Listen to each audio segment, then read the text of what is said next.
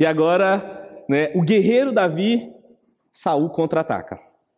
É, por incrível que pareça, a gente vai falar um pouco, vou falar mais de Saul nessa introdução, e eu vou me atentar a um acontecimento da vida de Davi, que eu acho que vai refletir talvez o após a vitória de Golias, um primeiro momento de fraqueza de Davi. Um primeiro momento onde ele começa, é, talvez, o mito, o guerreiro, aquele jovem esplêndido, aquela pessoa que cresceu para os holofotes, ele começa a se encontrar como um ser humano comum, como todos nós somos, com falhas, com fraquezas e com uma série de problemas que devem ser tratados por Deus.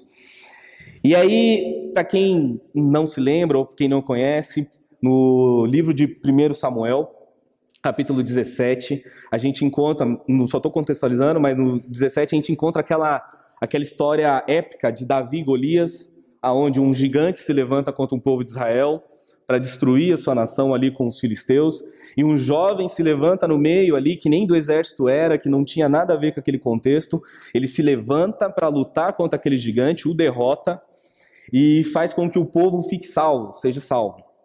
E aí, a partir ali, no 18, Davi ele começa a ganhar fama. Ele sai desse status de desconhecido, ele sai do status de ser uma surpresa, uma aposta, uma zebra, ele passa a se tornar um guerreiro. Ele começa a construir a sua história como um grande guerreiro. E Davi é extremamente importante. É, não é à toa que todos, de alguma forma, exceto talvez as crianças, mas conhece a bandeira de Israel, então você vê aquele símbolo, aquela estrela de Davi, é justamente é um símbolo que Davi carregava. Então, na bandeira hoje de Israel ainda se carrega né, o símbolo de Davi, das personalidades do mundo judeu, das personalidades do Antigo Testamento. Davi, Moisés são figuras indispensáveis. É, Davi ele é tão, tão, tão indispensável para a história humana que, pelos atos e pelas atitudes de Davi, Deus faz uma promessa por meio do profeta Natan que diz: Ó, da tua descendência vai se levantar o rei de todas as nações. Da descendência de Davi, dos descendentes de Davi, vai se levantar o Messias, o Jesus, o Salvador. Então, Davi ele tem uma importância gigantesca na história do, da, de Israel e na história geral como toda do reino de Deus. E aí no 18 ele começa, no capítulo 18, depois vocês podem ler em casa, se vocês quiserem, vocês assistam o filme ou a minissérie da Record, que é, que é boa, eu, dá para assistir, que vai, vai contando e vai narrando toda essa trajetória do Davi até chegar lá no 30. No 19, é, Saul ele tem um comportamento sombrio. Saul começa a ter uma coisa que é normal nos dias de hoje, que é ter inveja. Então, pelo sucesso de Davi, pela fama que Davi começa a, a ter, Saul começa a ter inveja e ali Saul já começa a olhar para Davi como uma ameaça e fala assim: eu preciso matar esse jovem. E dali do 19 até mais para frente é uma sequência sistemática de ataque contra a vida de Davi. É, no 20 ele faz um pacto de amizade com o filho de Saul, com Jonas. Vocês vão ver depois. No 21 ele fugindo, Davi não pode mais ficar no povo de Israel, não pode mais ficar com a sua família, ele está fugindo pelo deserto, por cavernas. E aí no 21, ele é preso pelo um rei filisteu e ele se finge de louco. E aí ele consegue um, um livramento ali. É, eu acho muito linda essa história. No 22, Saul perseguindo Davi, ele mata todos os sacerdotes de uma cidade. E lembra aquele Saul que a gente conversou nas outras pregações? Ele começa um homem desconectado com Deus, e agora o desespero dele é tão grande que ele começa a fazer homicídios, começa a fazer chacinas, ele começa a fazer coisas absurdas para não perder o seu reino, que já foi retirado por Deus. E aí ele começa uma busca e uma perseguição desenfreada atrás de Davi. No 24, 23, é, Davi ele começa a viver em esconderijos e vai de uma caverna para outra e começa a fugir e começa a e aí é um que é interessante nessa fuga de Davi, nesse processo de fugir, ele começa a ganhar alguns amigos. E aí a Bíblia vai dizer que os sem terra, os desempregados, os expulsos da sua família, os indesejados, aquelas pessoas que não tinham valor nenhum para a sociedade, olha para Davi e vão buscar nele refúgio começam a andar junto com Davi, porque Davi é um sinal de uma esperança. Davi ele se tornou um símbolo que vai ajudar pessoas que não têm futuro. pessoas que não têm é, perspectiva de vida. E Davi começa a ser esse imã, atraindo essas pessoas. E aí o pior da sociedade vai atrás de Davi. Certa vez disseram uma vez que o pior da sociedade deveria entrar dentro da igreja. Amém? Aí é claro que a gente não é o pior da sociedade, a gente nunca vai aceitar esse tipo de coisa. Mas dizem que o hospital não é para o são, mas o hospital é para o doente. Amém? Então, se existe o pior da sociedade lá fora, o pior da sociedade precisa ter um encontro com Jesus. Quando você vai ver o perfil ali do, dos discípulos, você tem um Pedro, um cara extremamente arrogante, você tem lá Mateus, um cobrador de impostos, traidor do povo dele, você tem Judas, né, um traidor, um ganancioso, um corrupto. E hoje a gente fala muito de corrupção, sobretudo no, no âmbito político, financeiro. Então Jesus chamou essa escória para estar junto com ele. Jesus no momento que vão apedrejar uma mulher que foi pega em adultério, Jesus coloca todo mundo na mesma condição que ela. Fala assim: quem não tem pecado, que atire a primeira pedra. Quem não comete erros, que taque a primeira pedra nela. Ao ponto que a, que a sociedade não pôde levantar a mão contra ela. E aí, Davi, ele vai nesse processo, ele vai trazendo essas pessoas. Ao mesmo tempo que ele vai fugindo, Davi ele vai fazendo um negócio muito interessante. O povo de Israel, naquele contexto, ele está começando a se tornar uma nação. Então ele tem vários inimigos. E Davi vai, nesse processo de fuga, vai atacando todos os inimigos de Israel, um a um. Enquanto o rei, desesperado, está caçando Davi, Davi está lá, fazendo o papel do rei, vencendo as batalhas que o rei deveria vencer. E aí, vamos adiantar lá para o 30.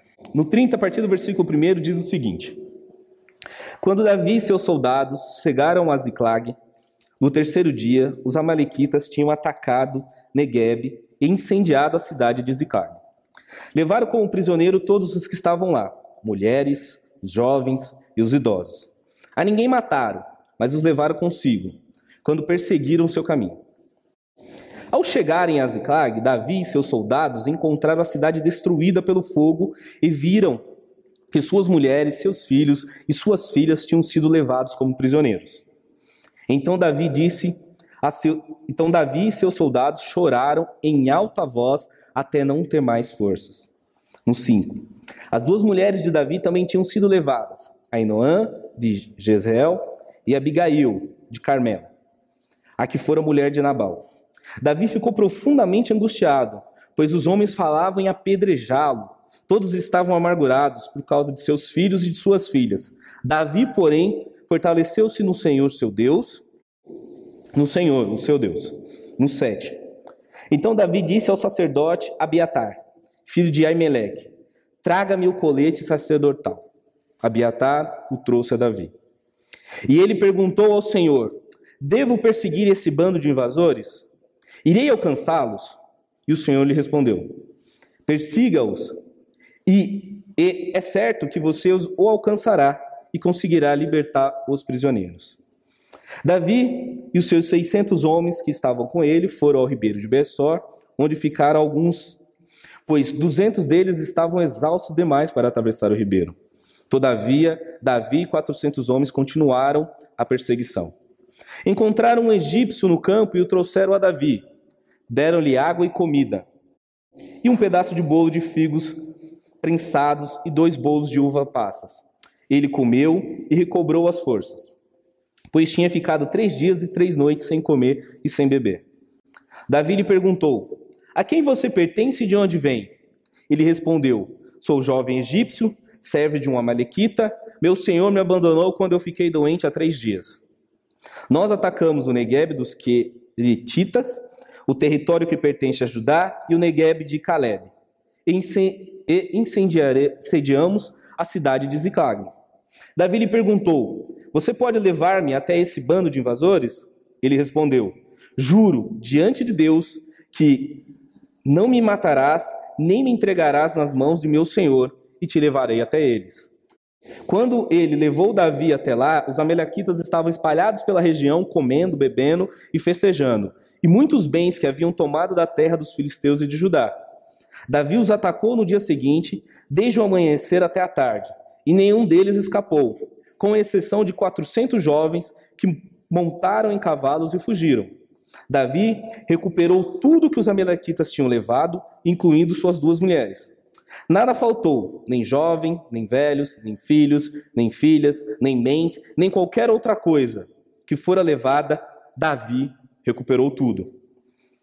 No, fim, no 20. E tomou também todos os rebanhos dos Amalequitas, e os seus soldados os conduziram à frente dos outros animais, dizendo: Estes são os despojos de Davi. Amém? Essa é uma história bem interessante, porque Davi, como eu estava falando aqui na introdução, ele está sendo perseguido, ele está fugindo com um monte de pessoas que também não são pessoas muito bem-vindas na sociedade, pessoas bem vistas na sociedade, e ele está nesse processo de fuga, esse processo que é onde ele está ali ao mesmo tempo enfrentando vários inimigos do reino de Deus. E a Bíblia tem um detalhe muito interessante da vida de Davi. A Bíblia não demonstra que Davi ele perdeu qualquer batalha, qualquer luta que Davi entrou. A Bíblia não fala que Davi sofreu uma ferida. A Bíblia não fala que Davi foi derrotado e a Bíblia não fala que Davi deixou de conquistar tudo aquilo que ele queria. Então Davi ele tem um, um padrão muito alto estabelecido, algo muito difícil para a gente. Amém? E aí Davi, como um exemplo e o contexto da nossa história aqui hoje, ele nesse ataque ele estava Davi, você vai ver depois de um tempo Davi ficou passa a ter uma atitude meio estranha. Davi ele começa a ficar no lugar errado na hora errada. E aí a gente pode falar mais para frente do, quando Davi peca com Batseba, que ele estava no lugar errado e na hora errada. Nesse acontecimento, Davi não está protegendo a sua família, Davi não está protegendo a sua cidade, Davi não está protegendo seus bens. Aí vocês perguntam, é de onde Davi estava? Davi estava querendo fazer uma guerra contra o próprio povo de Israel. E graças a Deus, ele foi impedido de fazer isso. Mas ele não deveria estar lá no campo de batalha ele e os seus soldados deveriam estar em sua cidade, protegendo a cidade. E aí começa uma, uma, uma, coisa interessante na vida de Davi nesse episódio. No versículo 3, diz assim: Ao chegarem em Ziclag, Davi e seus soldados encontraram a cidade destruída pelo fogo e viram que suas mulheres, seus filhos e suas filhas tinham sido levados como prisioneiros. E aí começa uma coisa interessante. Algumas áreas que todos nós ou sofremos em todas, ou sofremos em parte, ou possivelmente podemos vir sofrer nas nossas vidas. E aí Davi, sistematicamente, ele vai sofrendo alguns ataques que são é, fundamentais para desestruturar a vida de um, de um servo de Deus, a vida de um homem que pretende buscar, de um homem que pretende seguir, de um homem que pretende andar com Deus. E aí começa a ser atacada a família de Davi, porque quando leva a família dele, as suas esposas, Começa a ser atacada as finanças de Davi, porque levaram tudo que tinha na cidade e todos os rebanhos, tudo que pertencia a Davi. E além disso, queimam a cidade, destruindo toda a, toda a estrutura que a cidade que Davi havia montado. Ou seja, família atacada, finanças atacadas. Aí vem atacando essas áreas, começa a ir para as áreas que, por incrível que pareça, são mais importantes, porém nós damos menos importância. Aí começa a área espiritual. A Bíblia a gente leu que Davi ele chorou amargamente. No outro versículo a gente vai estudar mais um pouquinho profundamente que fala que ele ficou muito angustiado. E a gente, eu vou tentar entender o que seria esse angustiado de Davi. E aí ele começa a sofrer um ataque na área espiritual. Um homem que não tinha medo de gigante, um homem que era um conquistador, um jovem que virou um guerreiro de batalha, que estava conquistando tudo ao seu redor, de repente sofre um saque e ele se desmorona.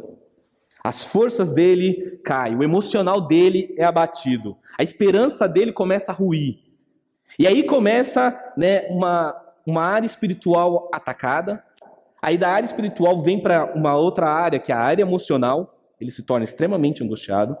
Ele chora com um choro pesado, um choro que o revela a dor da sua alma. E por último, Davi ele começa a sofrer um ataque que é uma outra coisa também que dói muito.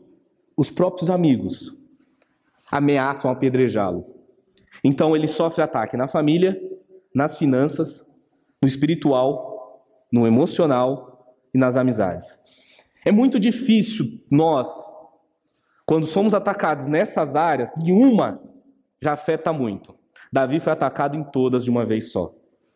Assim como eu e você, muitas vezes a gente confiou tanto numa pessoa e você sofreu uma decepção, uma, uma, uma, uma ilusão com aquela pessoa, e você se sente ali sem forças nenhuma, em acreditar que aquela pessoa que se dizia seu amigo, aquela pessoa, talvez seu parente, uma pessoa próxima a você, que a quem você confiava, em quem você acreditava, ali no momento de maior dificuldade, vira as costas para você e passa a te culpar pelo que aconteceu.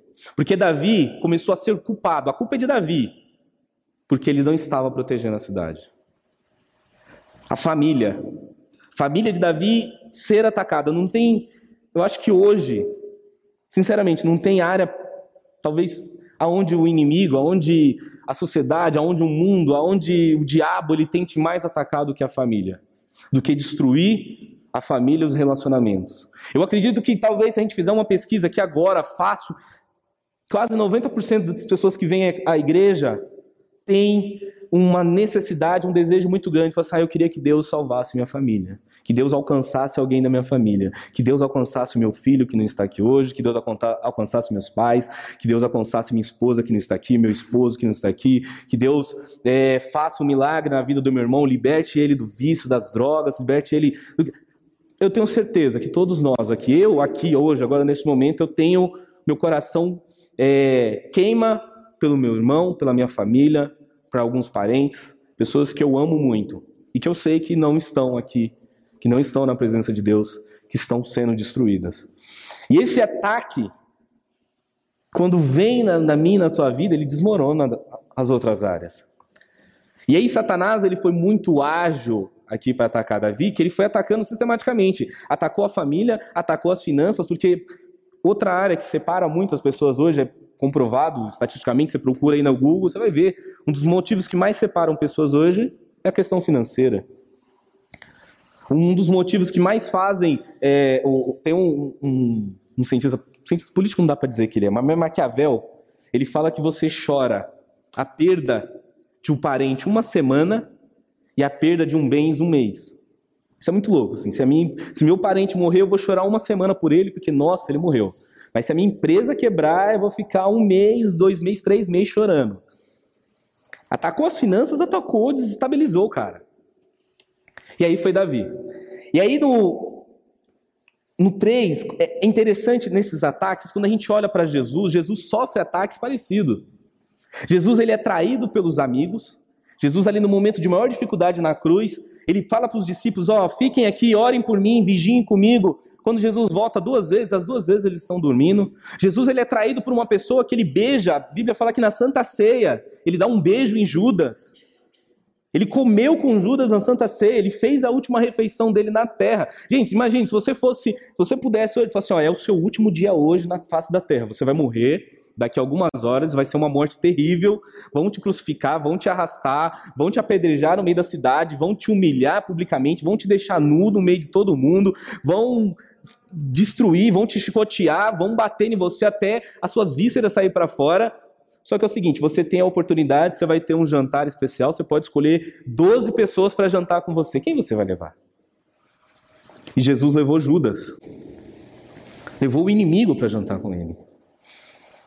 E ali, imagine que, que dor deve ser ser traído por quem anda com você todos os dias. Jesus ele passa por ataques sistemáticos o tempo inteiro, ao ponto de quando ele está na cruz do Calvário, em um momento ali final ele fala: Pai, Pai, por que me abandonaste?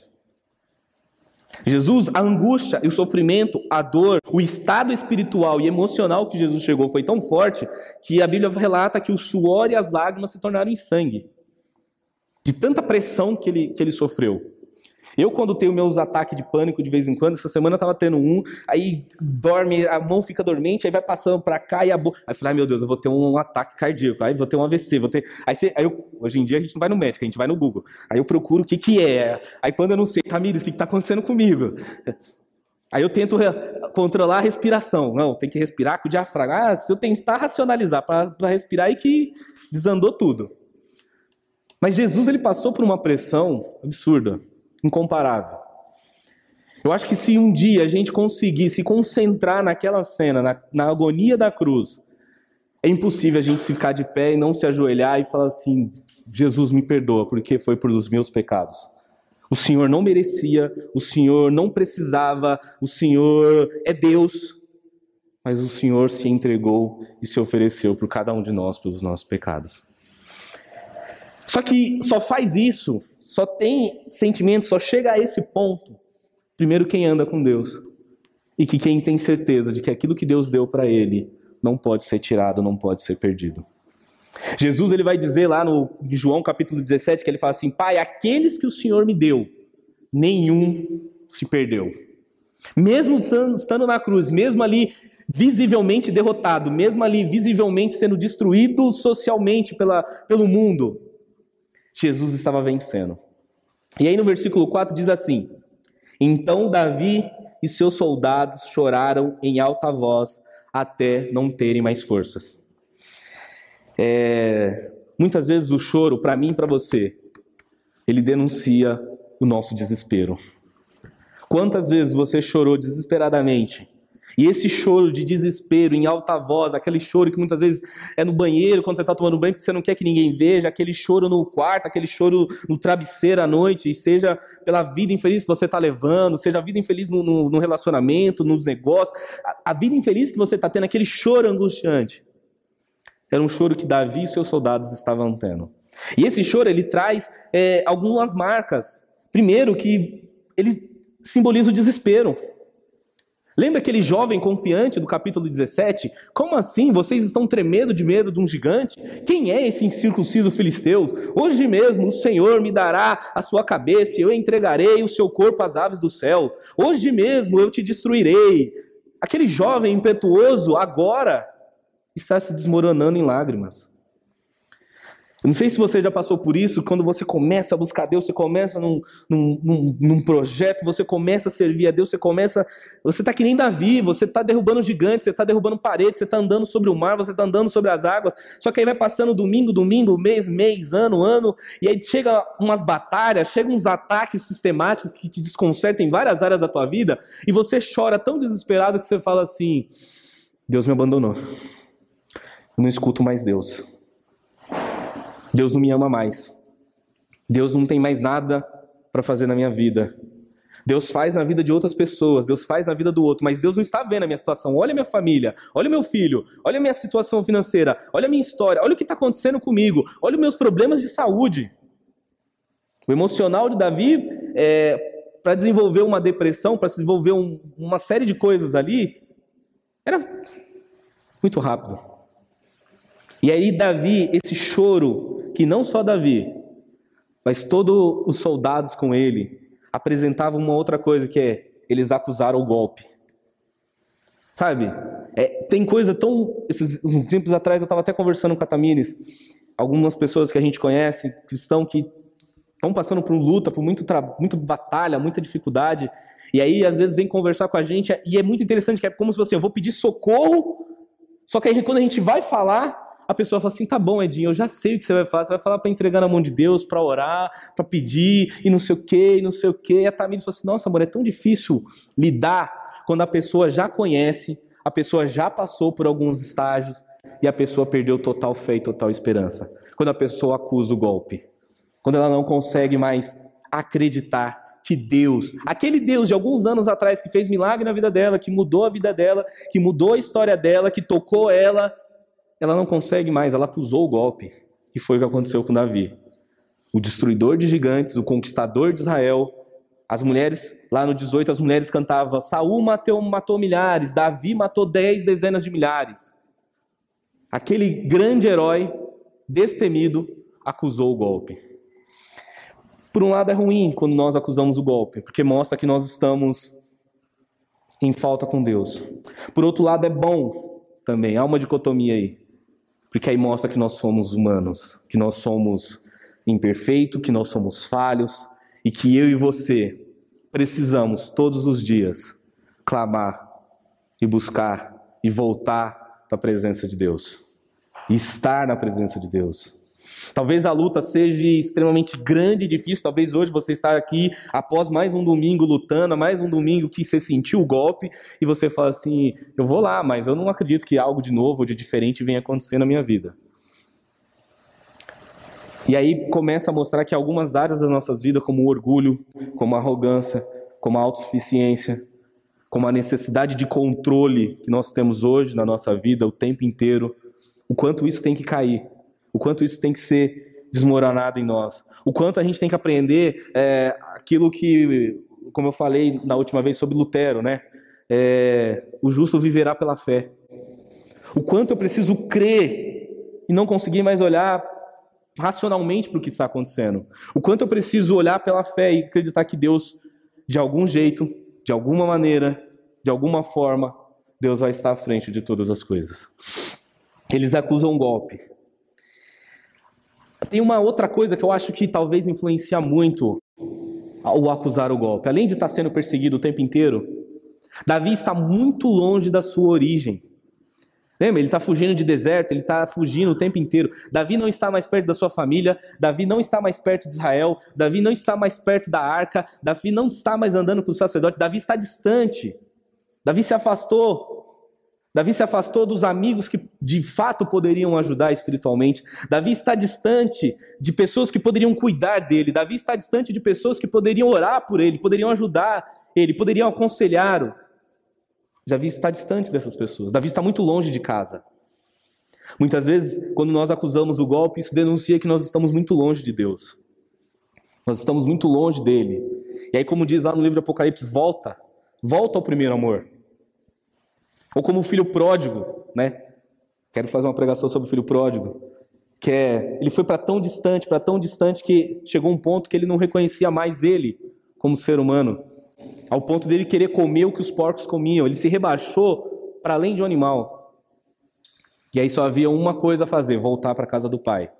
Quando a gente chega nesse nível, e Davi estava chegando junto com seu soldado num nível onde não tem mais para onde correr, não tem mais para onde fugir, só lhe resta uma coisa: voltar. E aí aqui no versículo no 5 diz: As duas mulheres de Davi também tinham sido levadas, Ainoã de Jezeel e Abigail de Carmelo, o que fora mulher de Nabal. Davi ficou profundamente angustiado, pois os homens falavam em apedrejá-lo. Todos estavam amargurados por causa de seus filhos e de suas filhas. Davi, porém, fortaleceu-se no Senhor, o seu Deus. Esse, o Senhor, o seu Deus, dá uma outra pregação, mas a gente para rapidamente aqui. Se você for procurar ler o Antigo Testamento, você não encontra ninguém intitulando Deus como seu. Falando assim, o Senhor dos Exércitos é o meu Deus. É quase assim, Deus anda comigo, Deus é meu parceiro, Deus cuida de mim. Você não tem isso no Antigo Testamento. Você tem o Senhor dos Exércitos, você tem o Senhor soberano, você tem o Deus dos deuses, você tem um Deus distante muitas vezes. Jesus, quando ele vem, ele não faz como Davi, ele fala: o Senhor seu Deus, um Deus meu, meu Deus próximo. Não, Davi chega, ele pega o nível que está lá em cima, de distância, traz para aqui para baixo e fala assim: não, Deus é meu Pai. E aí é diferente. Pai cuida, amém? Pai dá banho, vai ter que dar mamar, vai ter que ajudar, vai ter que fazer um monte de coisa. Pai tá junto. Pai protege, pai sustenta, pai provê, pai luta, pai está ali. E Jesus está dizendo: Deus não é um Deus distante que eu vou uma vez por ano oferecer um sacrifício para Ele e me conectar com Ele. Não, Deus é meu Pai. E Pai está todos os dias. Pai está no momento de alegria e no momento de tristeza. Davi não usou a palavra é, o Senhor seu Deus. Não. Faltou pouco para não ser Davi dizer o Senhor seu Pai. Faltou pouco. E esse é Davi. Se fosse possível fazer uma análise da vida de Davi, psicológica, que eu não consigo fazer isso, mas ele estava extremamente mal. Essa angústia. E aí, isso é terrível, porque você está sofrendo um ataque, a sua vida está desmoronando, e aí, como Jó, lembra de Jó, a história de Jó? A vida de Jó está desmoronando, tudo na vida dele está dando errado, aí vem três amigos para piorar a situação. Amém? Não sei se você passou por isso na vida já. Né, pastora? A vida tá difícil, tá lutando. Aí você espera, não, daquele vai vir uma palavra de conforto, daquele vai vir uma palavra que vai dizer, não, creia em Deus. Ou seja, daquele vai te dizer a mesma coisa que você já sabe. Não, você vai. Não, mas aí você tem pecado. Não, mas aí você fez alguma coisa errada. Não, mas aí você deixou de fazer. Não, mas aí. Mas aí você recebe aquela carga de culpa. Vai piorando mais ainda a sua situação. Piorando mais ainda a sua história. Porém, Davi teve uma atitude diferente. Ele fortaleceu-se no Senhor, o seu Deus. E esse é o convite a todos nós nesse dia: se fortalecer no Senhor, o seu Deus.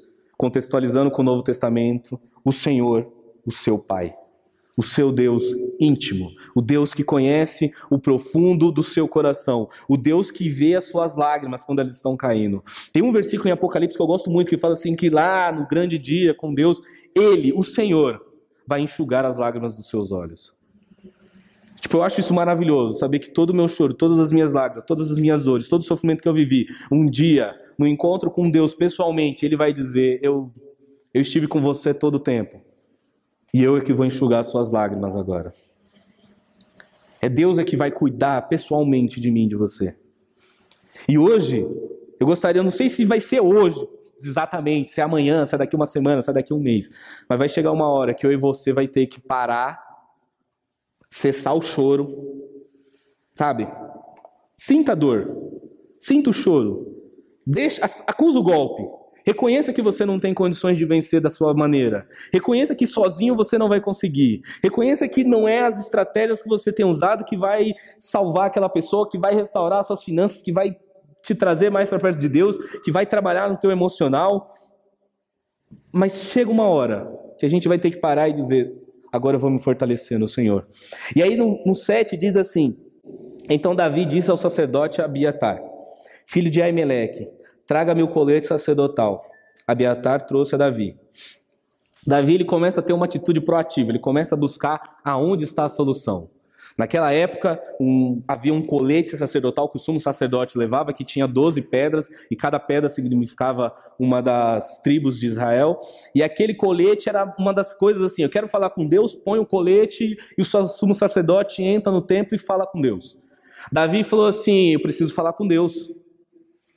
Sabe o dia que a gente vai ter que realmente parar? Vai ser o dia que a gente vai ter que parar tudo, cessar o choro, colocar a nossa roupa espiritual, ou seja, você vai se ajoelhar, você vai fechar os seus olhos, você vai abrir seu coração e vai falar: Quero falar com Deus.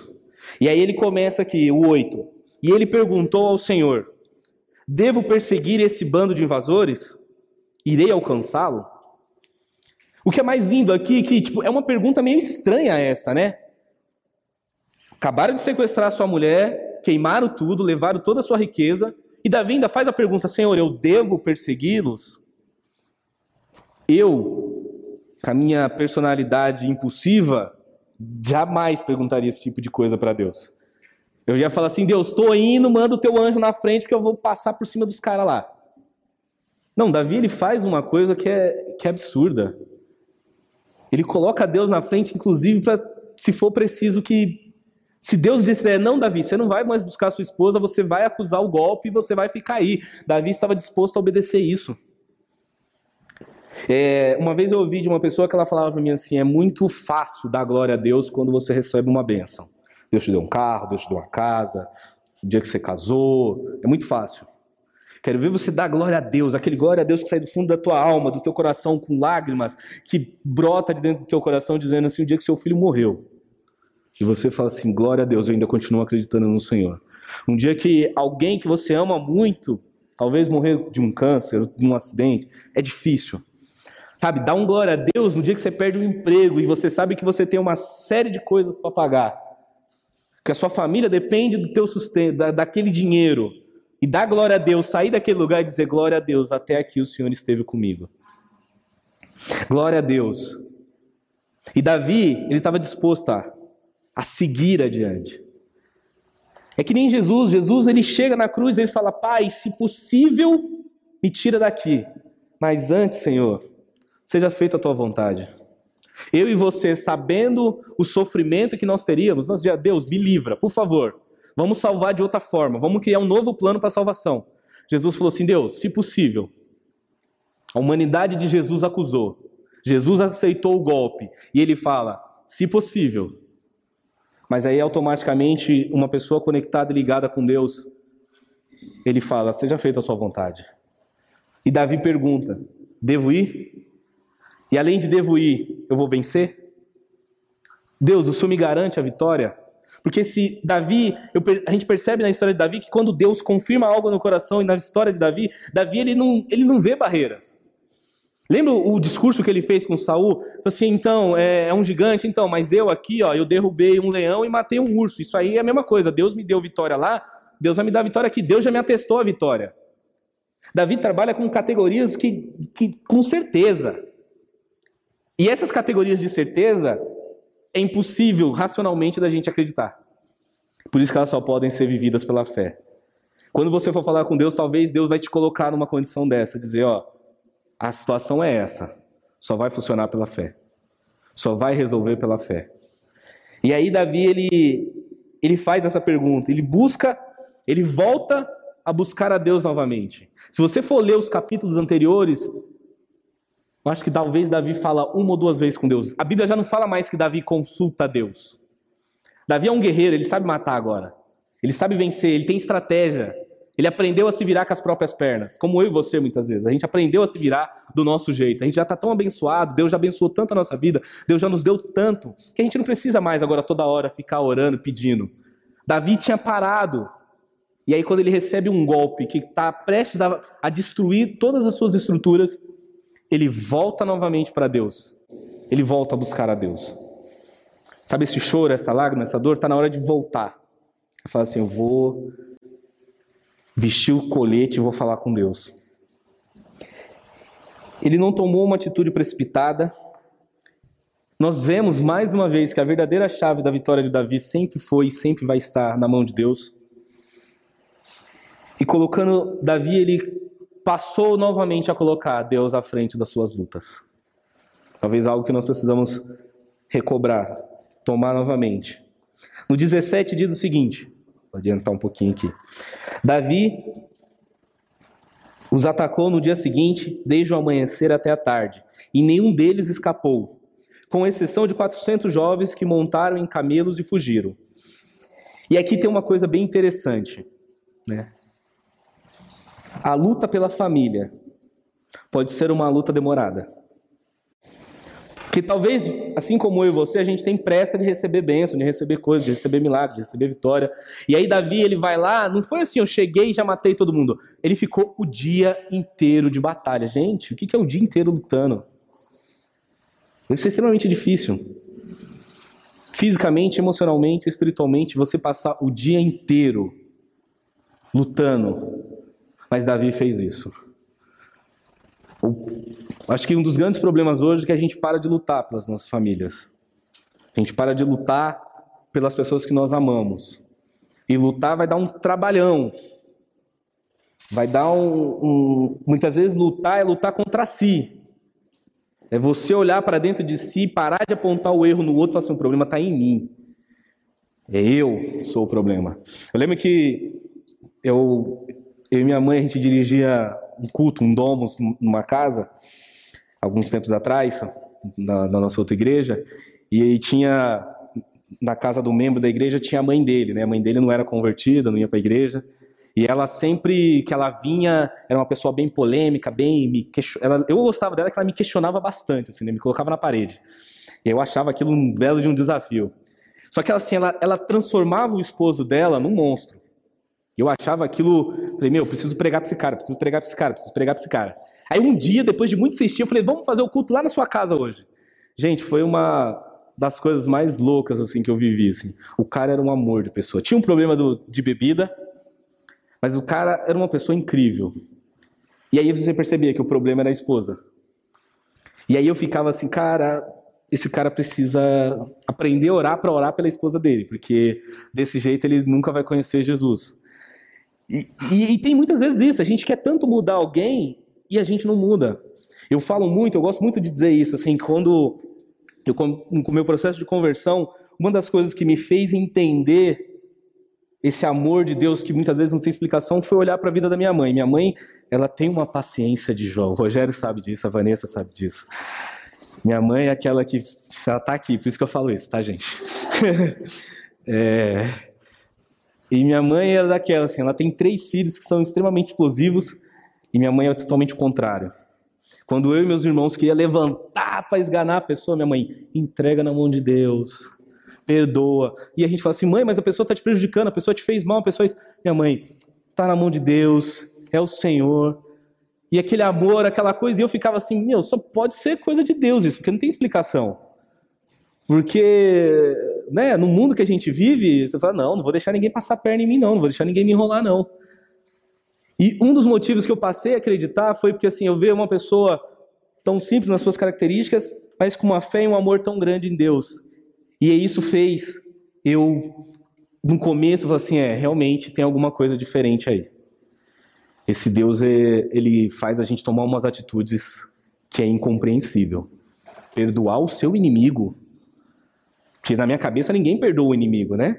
Gente, eu assisto desenho de violência, não tem essas coisas no Dragon Ball Z. E aí, minha mãe perdoar pessoas que, inclusive, prejudicaram ela emocionalmente, financeiramente, família, e eu olhar para aquilo e falar assim: só Deus para fazer, só Deus para te dar força. Né? E esse foi um dos, dos ensinamentos que eu tive para além né, de leitura bíblica, que foi ver alguém na prática aplicando aquilo. E graças a Deus eu tenho uma inspiração e tenho buscado isso até hoje. Não desista daquilo que Deus te deu. Amém? Mesmo acusando o golpe, mesmo chorando, mesmo estando difícil, mesmo que o inimigo veio e levou tudo, não desista de nada daquilo que Deus já te deu, que Deus já fez por você, que Deus já colocou na sua vida. Lute e mantenha-se na vontade de Deus. Busque diariamente a direção de Deus como Jesus fez. Jesus ele não tomou nenhuma das atitudes pensando somente em si, mas em todas as atitudes ele colocou e colocava Deus à frente.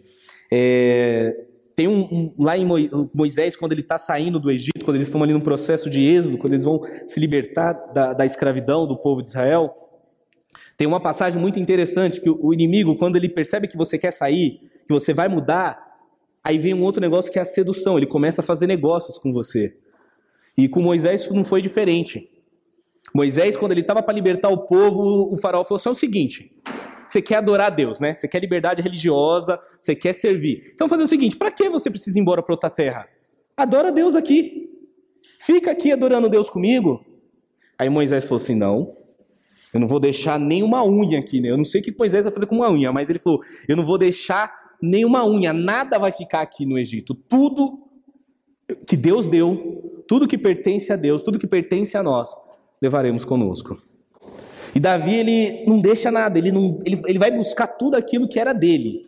E aí, no, pra gente finalizar, que no 19, no 18, Davi recuperou tudo que os amalequitas tinham levado, incluindo suas duas mulheres. O 19. Nada faltou nem jovens, nem velhos, nem filhos, nem filhas, nem bens, nem qualquer outra coisa que fora levada. Davi recuperou tudo. Não deixe nas mãos do inimigo aquilo que Deus te deu. Peça a Deus e recupere tudo aquilo que Ele te deu. Lute e mantenha-se na vontade de Deus. Busque diariamente a direção de Deus, como Josué fez, para conquistar tudo aquilo que pertencia a Deus. E não deixe nada. E no final, no 20, diz assim: e tomou também todos os rebanhos dos Amalequitas e seus soldados, e os conduziram à frente dos outros animais, dizendo: Estes são os despojos, as conquistas, os prêmios, as recompensas de Davi. Ele saiu de novo, Davi teve uma capacidade de sair do momento do fundo do poço, literalmente. Davi chegou no fundo do poço, mas ele conseguiu voltar para o seu estado original. E daqui para frente, nos próximos capítulos, ele começa a ser direcionado para aquilo que Deus quer. Porque Davi ele foi levantado para ser rei.